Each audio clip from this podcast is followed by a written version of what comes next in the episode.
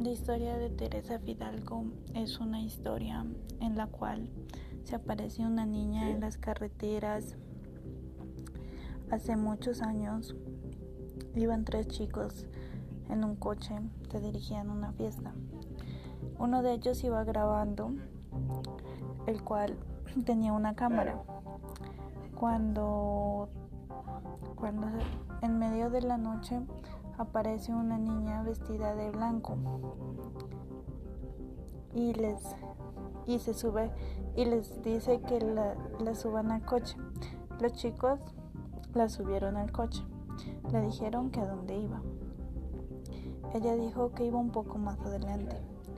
La niña, al llegar al sitio, la niña les mostró dónde deberían de parar. Entonces la niña les dijo que es ahí, ahí donde tuvo un accidente y, y murió. Entonces la niña, la, niña,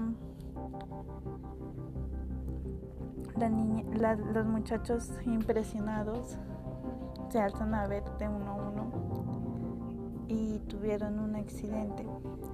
Y desde eso la niña Teresa